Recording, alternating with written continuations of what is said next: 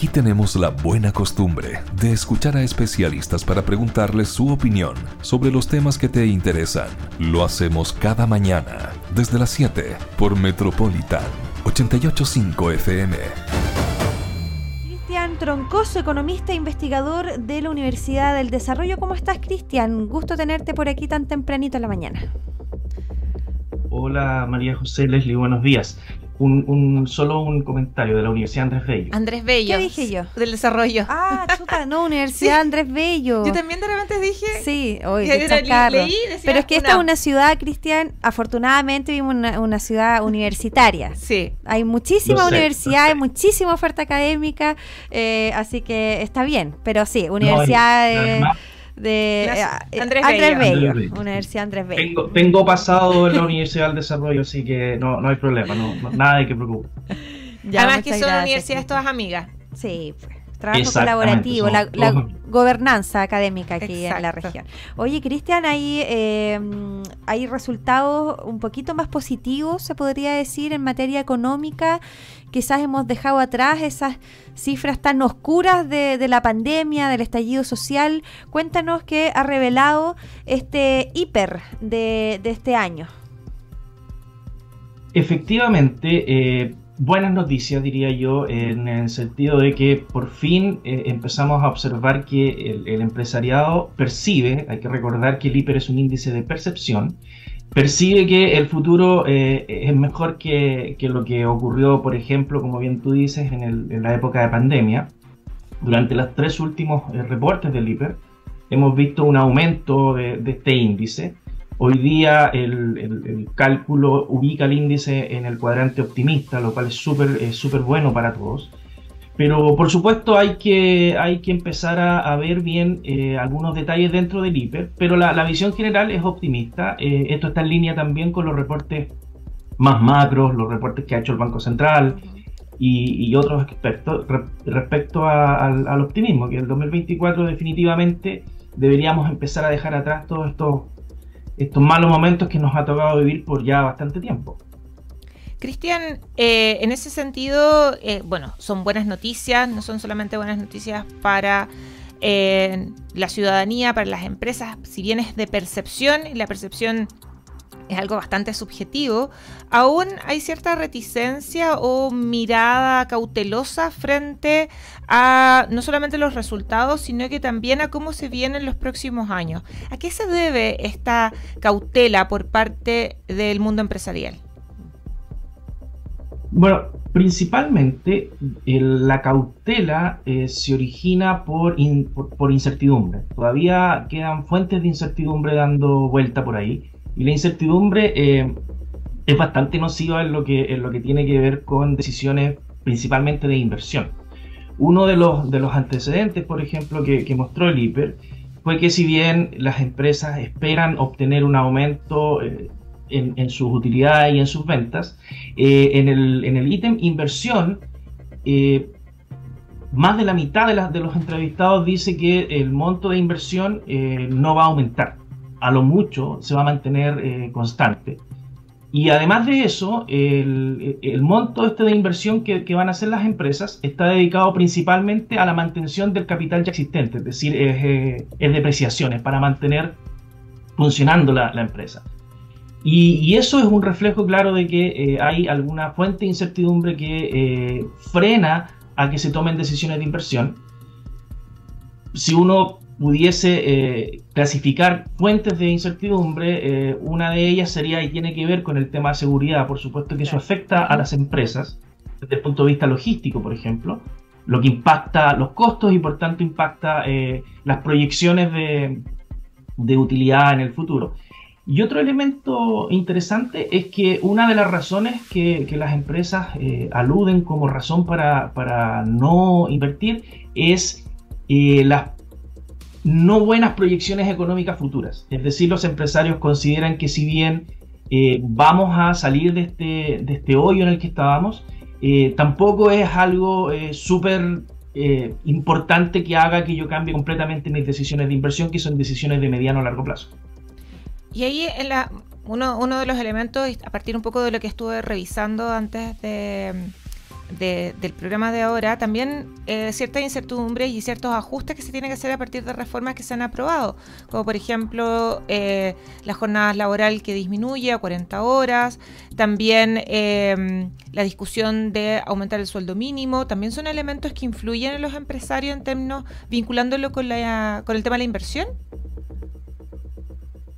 El, tema es súper interesante lo que dice Leslie eh, respecto a eh, la jornada de 40 horas. De hecho, uno de los elementos que, se robó bastante atención en el IPER fue precisamente esta reforma que entra en vigencia, eh, si bien es cierto gradualmente, pero entra en vigencia este año.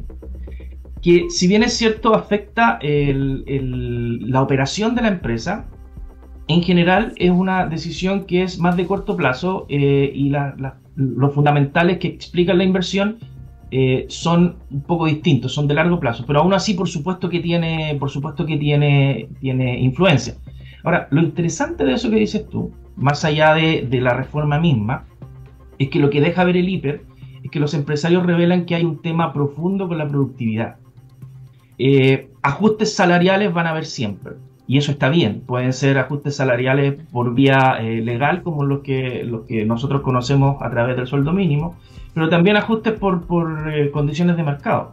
El tema está en que los salarios están ligados a la productividad y por lo tanto cuando el empresariado ve que hay un aumento en el salario, la cantidad de plata que hay que pagar, pero no hay un aumento en la productividad de aquellas personas a las cuales se les paga este, este dinero, ahí es donde comienzan los problemas, porque en términos reales los costos aumentan y si los costos aumentan, las utilidades caen. Claro, y ahí la, productividad está eh, relacionada también con la inversión. Entonces, esas eh, y ambas, percepciones están un poco eh, bastante cautelosas por parte de, los empresarios. Sí, por supuesto que, la productividad influencia las decisiones de inversión. Eh, ahí también hay un, hay un tema interesante que apareció en el hiper que tenía que ver con la, o que tiene que ver, mejor dicho, con, con la innovación si bien es cierto, los empresarios cuando se les pregunta cuáles son eh, la, manera en la que van a enfrentar este ajuste de costos que se viene en el futuro, ellos revelan una serie de, elementos. En, los últimos peldaños de esta, de esta eh, escalera aparece innovación. Y, creo que ahí es donde hay, hay mucho trabajo por hacer porque la innovación debería estar en los primeros lugares si es que nosotros queremos enfrentar este problema de baja productividad. necesitamos innovar, necesitamos hacer las cosas distinto. Y, eso no se observa. Em, y es algo que quizás es un mensaje también para, el empresariado, para, para el, sistema público, el sistema público-privado, para la academia, que hay que eh, trabajar más en innovar. Y, cuando digo innovación no me refiero solo a la invención de productos nuevos o eso, sino que hay innovaciones dentro de las mismas empresas, que es importante, la forma de hacer las cosas, la forma de gestionar. Y eso creo que es una tarea pendiente que, en este hiper quedó bastante clara porque la innovación tiene directa eh, relación con el tema de productividad, con el tema de inversiones eh, y, todos esos elementos. Y que, además también puede eh, trae réditos positivos pronto. O sea, innovación significa también más empleo, significa dinamizar la economía, significa además no solo lo que, lo que mencionabas recién sobre mayor inversión, sino que además genera probablemente nuevas fuentes de trabajo.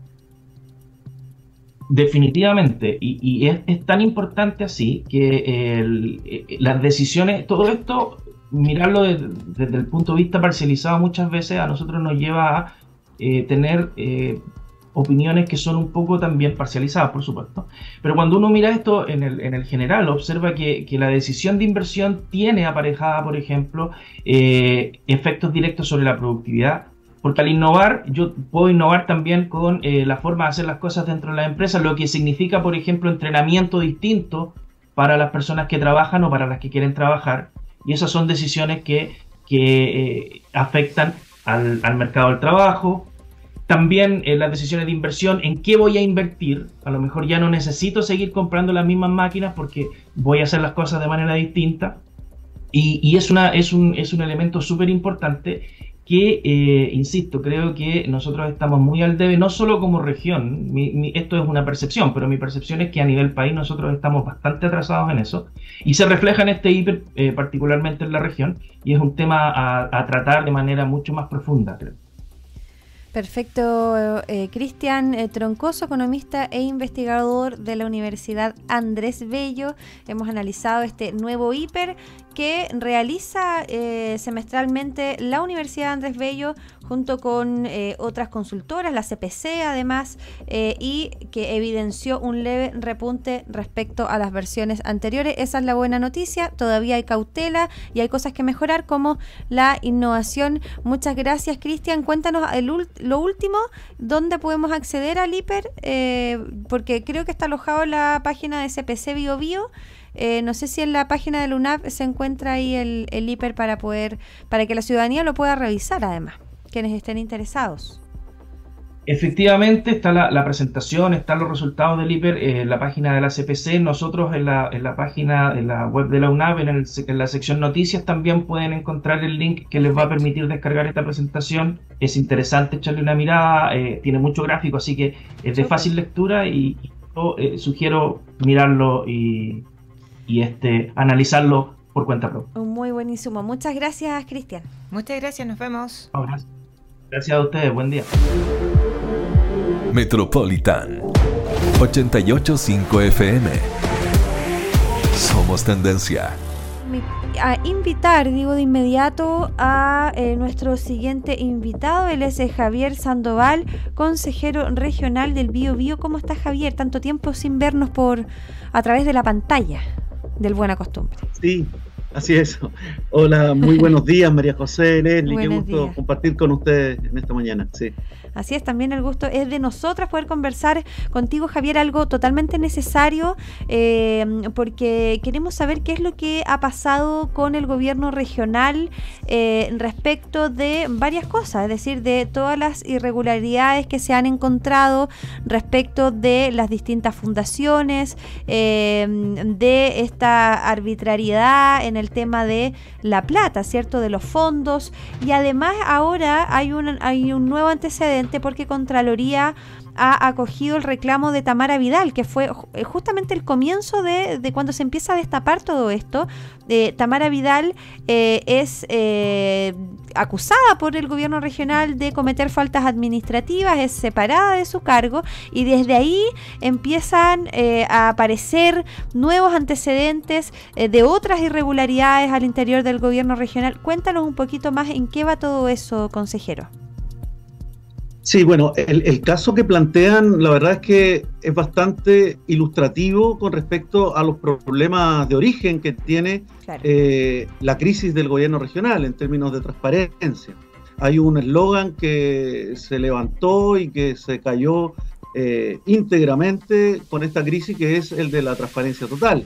O sea, siendo bastante benevolente, podemos eh, irla haciendo mutar hacia una especie de transparencia en la medida de lo posible pero que ha estado también eh, contaminada por eh, obstruccionismo, eh, por persecución y derechamente por poner los recursos y poner las energías del gobierno regional en combinar lo que es las tareas de la orientación del presupuesto regional y el resto de las funciones públicas con la de enfrentar esta crisis judicial, mente y blindar incluso en la medida de las herramientas públicas eh, que se han puesto a disposición o que ha tenido a su disposición el gobernador, una gestión que ha sido eh, nefasta para la región, que ha dado lugar a una dinámica de despilfarro muy fuerte y eh, donde se ha alineado también incluso al conjunto de la institucionalidad y también al propio Consejo Regional detrás de una política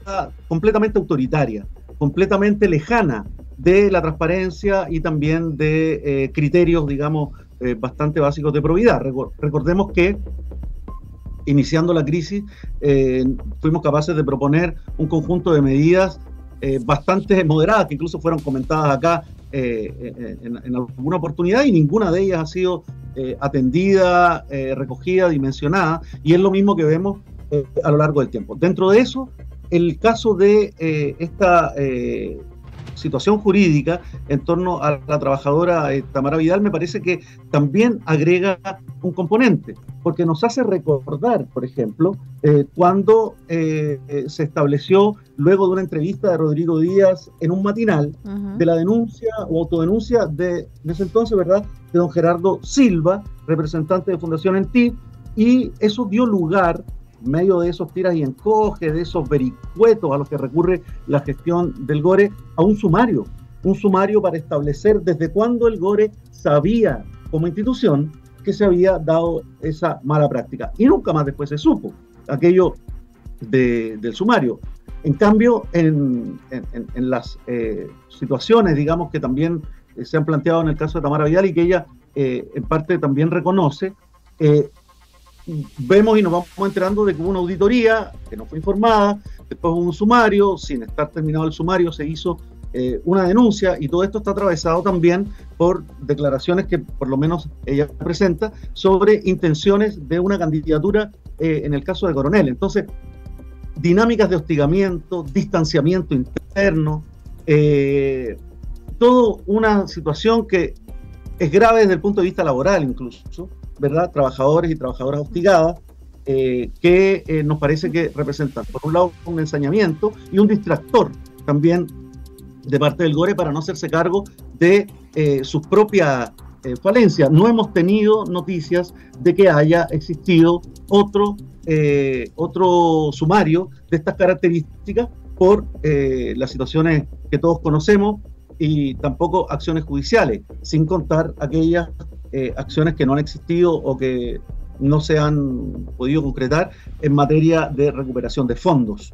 Entonces, em, realmente es un core eh, que hace parte, y yo lo veo desde el core, de un gobierno regional incoherente que no, que no tiene y que no está demostrando y no ha demostrado la estatura ética que se requiere para conducir la región en esta crisis. Perfecto, sí, sí eh, Javier, Acá usted nos plantea varias cosas que son algunas que eran de dominio relativamente público a partir de lo, que salen los medios de comunicación.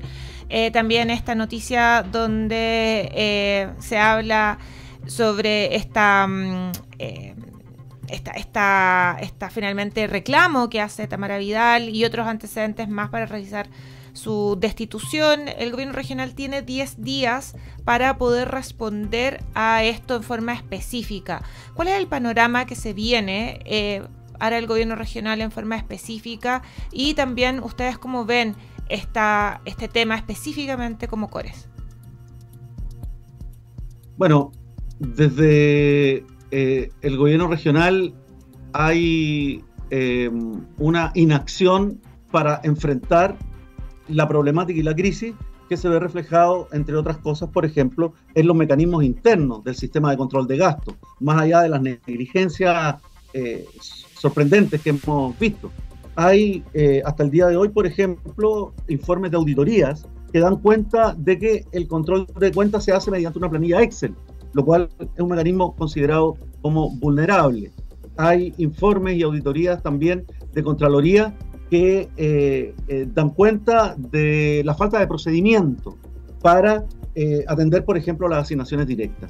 Pero vemos cómo ahora mismo el Consejo Regional lamentablemente vuelve a aprobar asignaciones directas para el gobernador. Ya. ¿Para qué fines? en este caso, para estamos hablando de las asignaciones directas de la línea de subvenciones, que requiere una aprobación del Consejo para que él pueda disponer montos que son sustantivos igual y eh, él elige qué proyectos van. La verdad es que el gobierno regional, una de sus 18 medidas fue pasar esto por votación del CORE y ahora lo está votando. Pero sucede que nosotros lo que vemos es un iceberg, porque conocemos los proyectos que el gobernador pone en la mesa, pero desconocemos toda la cartera de postulaciones que se hacen y sobre la cual él hace la selección. Y hemos estado solicitando reiteradamente y por todo tipo de mecanismos, señales de humo, oficio, peticiones, rogativas, que se nos entregue y se transparente esa información para que se intente cumplir con la transparencia total y eso no ocurre. Y por otro lado, la última comisión de fiscalización del CORE, para eh, también hacer esa bajada respecto de cómo reacciona eh, esta entidad, eh, fue para sancionarnos a nosotros, fue para emitir una sanción por cuestionar la administración del alcalde de Coronel y la gestión y las garantías de, respecto de proyectos que se están y que se vienen aprobando consecutivamente. No hay sesiones de la Comisión de Fiscalización. No hay eh, un uso de recursos tecnológicos, programas computacionales eh, suficiente como para que nosotros podamos acceder a través de la plataforma que sea a eh, la cartera de proyectos. Entonces, eso es lo que hemos planteado y le hemos pedido, a pesar de el clima bien incómodo y difícil que hay en el gobierno regional, en el CORE, que eh, se reflexione, se recapacite y se asuma la necesidad de un cambio en el funcionamiento, de asumir un rol más allá de la fiscalización, de exigir participación, incidencia y, conocimiento en lo que se aprueba. Javier, y tienen consejero regional Javier Sandoval, estamos hablando con él en el marco del caso convenios en el gobierno regional del Bío Bío y este pronunciamiento de Contraloría respecto de la eh, reclamación de la exfuncionaria del GORE, Tamara Vidal. Eh, primero, ¿tienen acceso ustedes a las rendiciones de cuenta de los proyectos que ya están aprobados? Eh, por ejemplo, el, City Lab u otros eh, que son bastante, bastantes recursos, ¿ah? dos mil millones. y lo otro es, ¿qué tipo de proyectos ha aprobado el CORE desde que se destapó todo esto? ¿Hay proyectos que causan alguna suspicacia desde el Consejo Regional? Recordemos que todo el caso Polici, ¿verdad? O caso que se, le, es conocido eh, más popularmente, eh, incluyó proyectos que eran, eh, eran bien, no sé, inauditos porque tenía 250 millones para recuperar bancas ¿ah? o para hacer un taller de talleres de compostaje que finalmente eso queda en la duda si ocurrió o, no ocurrió una serie de irregularidades que hasta ahora mantiene eh, formalizados a eh, funcionarios del GORE, a Camila Polisi, y de hecho hace poquito nomás supimos que la Fiscalía eh, formalizó además a Eduardo Quesada, que es representante de una de las consultoras que iban a llevar a cabo este proyecto de la Fundación en ti, Matías Godoy también. Entonces, hay nuevos antecedentes de la justicia, pero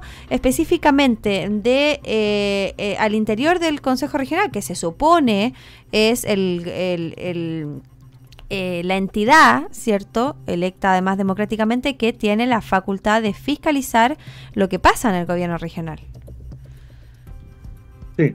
Eh, María José, la verdad es que respecto de información, eh, en ese sentido, nada. Todo tenemos que pedirlo por transparencia, como cualquier ciudadano. Ese es el desgaste al que se apuesta de parte de quienes intentamos fiscalización. Se ha dicho que hay información sensible, por ejemplo, ¿no? como los datos de la factura.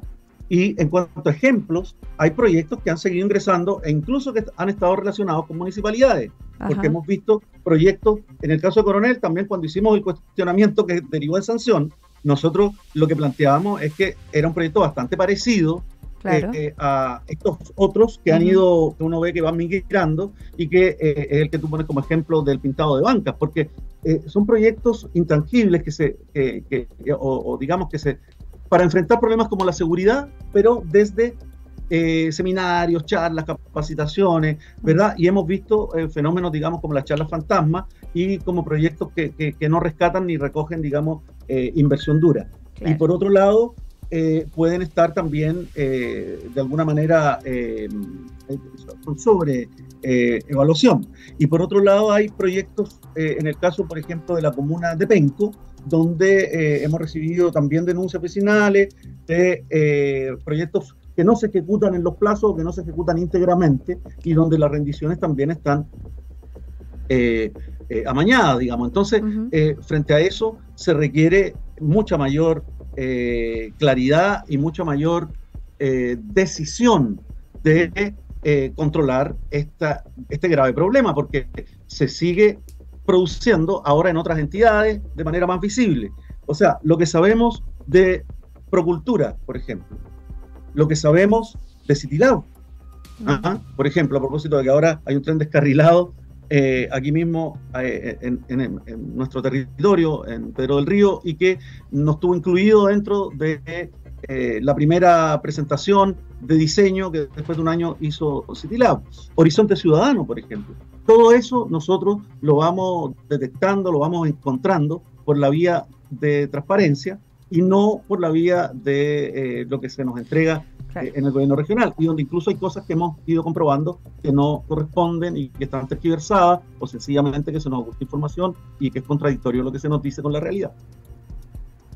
Sí, bueno, eh, sigue el hermetismo entonces en, en, el, en el, gobierno regional eh, y es también, eh, no sé, genera bastante suspicacia, es la palabra de moda, que, que los propios consejeros regionales, que además existe una comisión de fiscalización, tengan que pedir los antecedentes por transparencia, como cualquier ciudadano de a pie, convengamos que ustedes están ahí mismo y tienen el rol fiscalizador. Entonces, es un tema importante porque el rol no es apropiado Claro. el rol del Consejo es ese y mm. lamentablemente no se está cumpliendo su rol. Justamente. Es una comisión fantasma. Claro, una comisión que no existe. Eh, que no funciona como, corresponde porque, claro, o sea, las personas que están y que fueron elegidas para fiscalizar, además, porque fueron elegidas para representar, pero también para fiscalizar, eh, va, a fiscalizar con las mismas herramientas que tiene un ciudadano. Entonces, en el fondo, desde ahí yo creo que, que partimos mal y quizás falte alguna norma, eh, legislar para esto, porque si no está la voluntad política del propio gobernador, eh, lo vemos muy difícil esto de, destrabarse. A propósito que también nos vamos a enfrentar en cuánto, 10 meses, 9 meses a elecciones. Casi 10 meses. Entonces yo dudo que ahí esto tenga esperanza de, poder iluminarse, Javier. O sea, soy yo soy al menos bastante pesimista, pero esperemos que a través de transparencia igual eh, ustedes sigan haciendo ese trabajo de, de fiscalización activa, que son las herramientas que hasta el momento se tienen. Muchas gracias, eh, Javier, que estés muy bien. Eh, y estamos también eh, al habla. Pues, si acá Buena Costumbre siempre está es un disponible. Tema que vamos a estar conversando probablemente las próximas semanas nuevamente. Muchas gracias. Muchas gracias, Leslie y María José. Yo quisiera también despedirme haciendo un llamado al Consejo Regional del Biobío, a la ciudadanía, también a la academia, la verdad, a repensar el gobierno regional frente a esta crisis. O sea, a quienes valoramos la regionalización, a que destinemos los recursos en iniciativas, proyectos y programas que generen transformaciones que se necesitan de manera urgente y eh, corrijan esta inmensa anomalía en la que estamos hoy día embarrados. Sin duda, Javier, muchísimas gracias. Buena costumbre es actualidad y opinión con el respaldo informativo de sabes.cl por Metropolitan 885 FM